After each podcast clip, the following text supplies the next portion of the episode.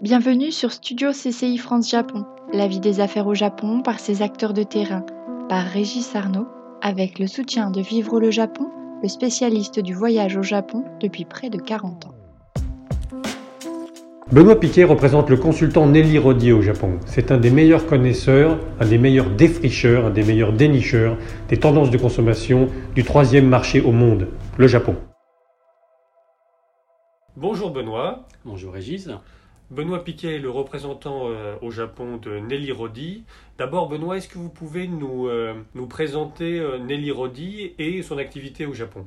Bien sûr. Alors, en fait, Nelly Rodi est un agent, une agence de conseil, en fait, basée à Paris, qui a été créée il y a 35 ans. Alors, c'est du conseil en intelligence, intelligence business et créative. Donc, en fait, il y a deux grands pôles ici. C'est le côté, on va dire, plutôt créatif. Hein, quelles tendances, par exemple? Ils vont nourrir les équipes créatives. Euh, nos clients sont dans la mode, la beauté, le luxe principalement, le design également.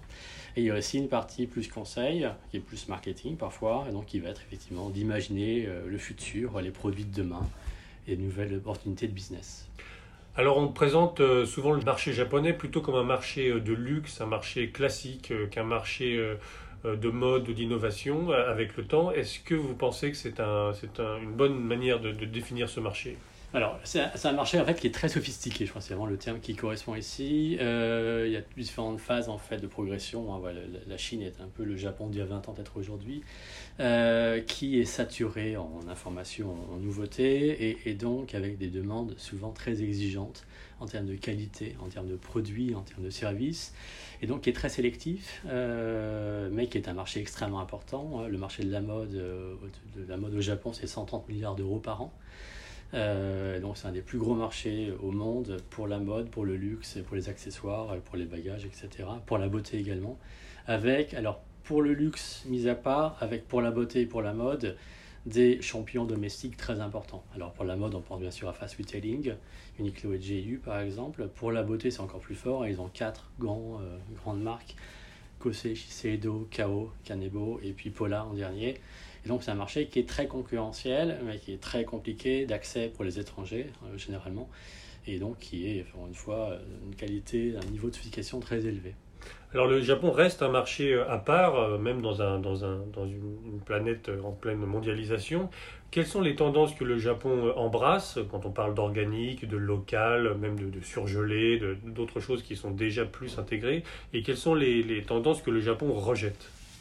Alors, les, en fait, les tendances, ça vient d'où en fait? Elles viennent de la société, elles viennent de changement sociologique. Donc les tendances au Japon sont un peu l'image de la société japonaise. Hein. C'est des choses qui, qui, bien sûr, vont, de pair.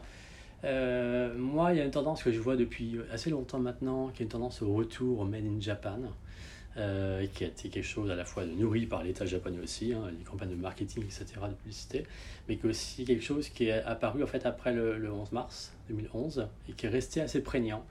Euh, dans les concept stores, les, grands magasins, les produits étrangers ont moins la, première place, moins visible tout de suite.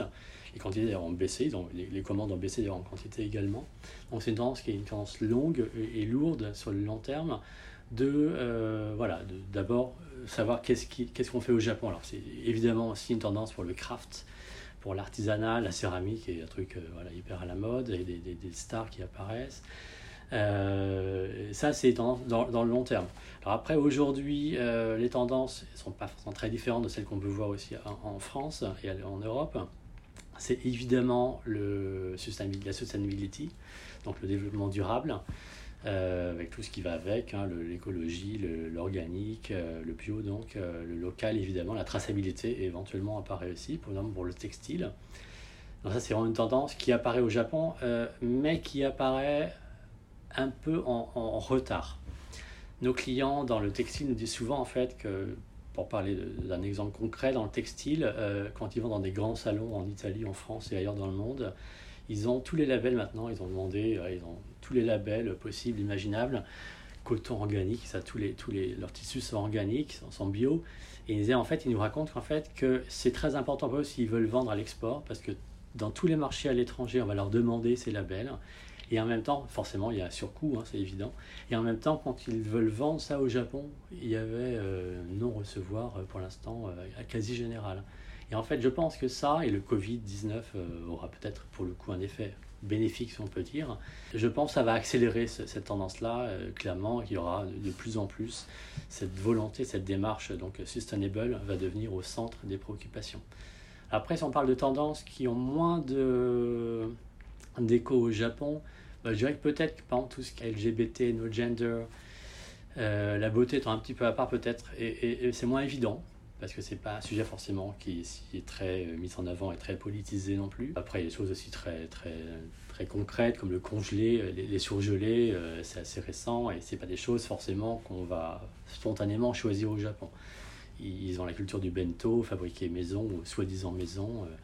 Et fabriqué vraiment juste avant et, et, des produits frais si on peut dire et donc c'est pas forcément un marché très propice pour ce genre de produits on parle souvent du Japon comme d'un pays en retard dans la numérisation du, shopping, dans la, dans, la, vente en ligne.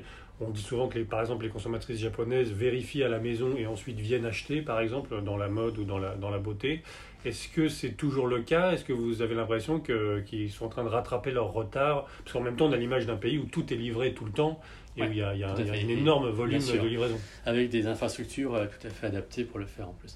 Alors effectivement, le, Japon est pas en avance. Euh, moi, je parlais de la mode, hein, ce que je connais le mieux. En fait, dans la mode, je pense qu'on est à 16-17% de part du e-commerce, ce qui n'est pas énorme par rapport à d'autres marchés, euh, évidemment la Chine, évidemment, mais pas seulement, et les États-Unis aussi. Après, je pense qu'il y a plusieurs indications. La première, c'est qu'il y a la culture du, service en magasin, que évidemment, bah, à la maison, on va recevoir un paquet et, ça s'arrête là. Donc, il y a quand même une clientèle, notamment âgée, mais le Japon et sa démographie, euh, elle est importante, qui va préférer encore aujourd'hui aller en magasin et être reçu et avoir des conseils personnalisés. Après, cette tendance-là, euh, à mon avis, euh, elle va évidemment s'accélérer. Nelly Rodi, euh, Japon, a fait une enquête auprès de ses clients et partenaires, dont une centaine, un peu plus même, de, CIO dans des grands groupes, dans la mode, le luxe, la beauté. Et dans les principales préoccupations pour les, les temps qui viennent, effectivement, il y avait l'accélération du processus de digitalisation. Et le e-commerce, évidemment, devait devenir central parce que les magasins peuvent fermer parce que les gens ont pris des habitudes qu'ils pourraient garder évidemment dans, le futur proche, et parce qu'en fait, il y a évidemment un boulevard devant eux, notamment pour les jeunes qui sont tout le temps sur Instagram ailleurs, et qui en fait, pour qui l'étape magasin n'est plus aussi essentielle que pour les anciennes générations. Donc clairement, je pense que le retard, il existe, je pense qu'il va être comblé assez rapidement. Alors justement, le Japon est aussi un pays avec une multitude de formats euh, de, shopping, euh, du tout petit magasin, de la micro-boutique au, grand magasin.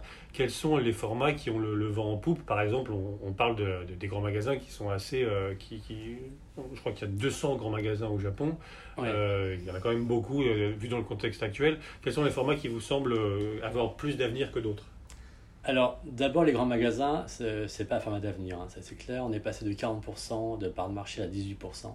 Et la part est en train de baisser encore une fois. C'est pas un format d'avenir. Ça répond pas aux attentes des, nouvelles générations et, que voilà, cette espèce d'endroit un petit peu, va dire, uniformisé en fait finalement, hein, où on peut tout trouver, le côté très pratique est très intéressant. Alors, encore une fois, pour tout ce qui est euh, traiteur, pour la bouffe, hein, les dépachika, euh, les, sous-sols euh, marchent très très bien. Au contraire, eux.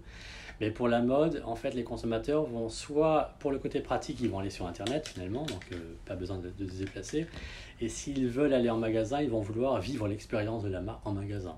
Et donc, ils vont préférer le flagship de la marque et plutôt qu'aller dans un grand magasin où ils auraient les 20 marques du moment rassemblées. C'est pas du tout le, le, format du futur.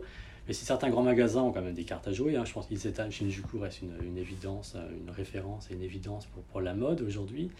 Euh, après, les formats qu'on voit nous apparaître, mais c'est pas forcément très très nouveau et qui, je pense, ont un, un, avenir encore, c'est ce qu'on appelle les fashion malls, fashion building. La forêt étant le premier exemple à Tokyo, euh, il y a déjà 40 ans, un peu plus même, à Harajuku, en fait on va, euh, on va essayer dans un environnement qui sera le plus design, le plus euh, expérientiel possible.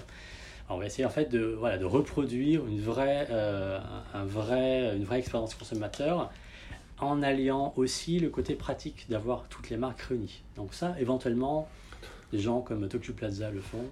Quels sont les formats qui vous semblent avoir le, le, vent en poupe? Le Japon est un pays où, il y a une multitude de formats, du grand magasin à la, micro-boutique. Aujourd'hui, quels sont les, les, formats qui vous semblent plus prometteurs que, que d'autres? Alors d'abord, les grands magasins, effectivement, sont encore, euh, restent encore puissants. Hein. Certains, comme Isetan, Shinjuku, restent vraiment des, des références. Ils vont pas disparaître du jour au lendemain, ils vont rester importants. Ils sont à 18%, ils vont baisser encore un peu, mais ils vont rester quand même relativement importants, notamment pour les personnes les plus âgées. Après, je pense que les personnes les, personnes plus jeunes euh, aiment l'expérience. Donc, je pense que les magasins de marque, les flagships par exemple, avec une vraie expérience euh, qui peut aller du café aussi à la librairie, à différents espaces, euh, ont un avenir évidemment encore devant eux.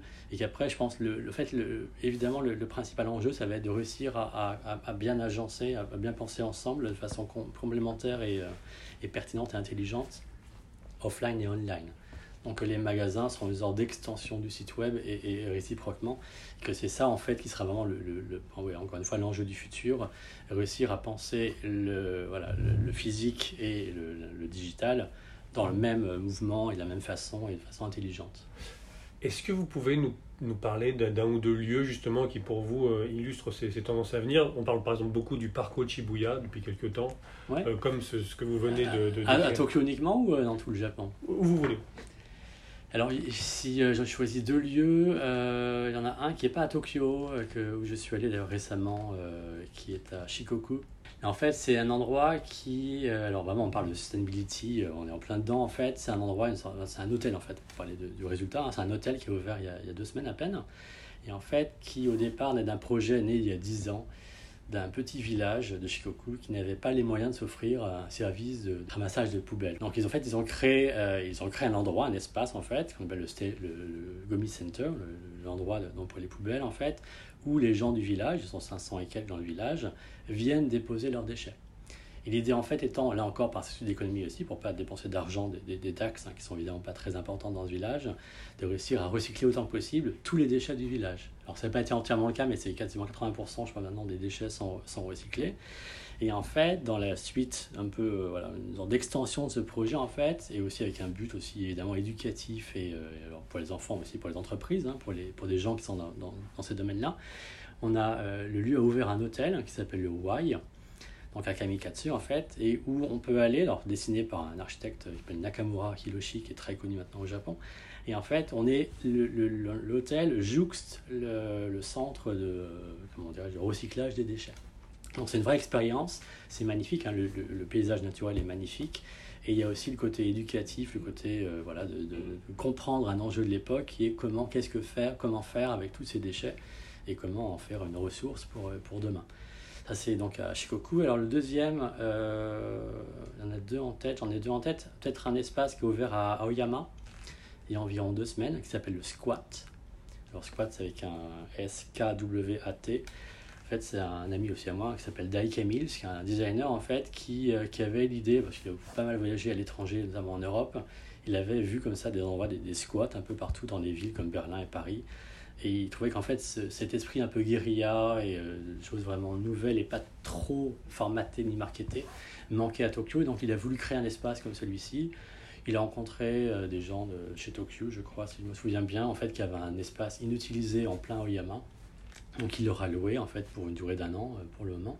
Et donc, en fait, avec un copain à lui qui, qui vend des bouquins d'art et de photos, qui s'appelle 12 Books, euh, Ramanaka-san, en fait, ils ont ouvert cet espace donc, sur deux étages, qui n'est pas très très grand, et donc avec un très joli tapis rouge, on accède à l'étage supérieur en fait, où vous avez comme ça des, des coins un peu salon, des, des bouquins, euh, des posters, des livres d'art et des livres de photos partout autour de vous.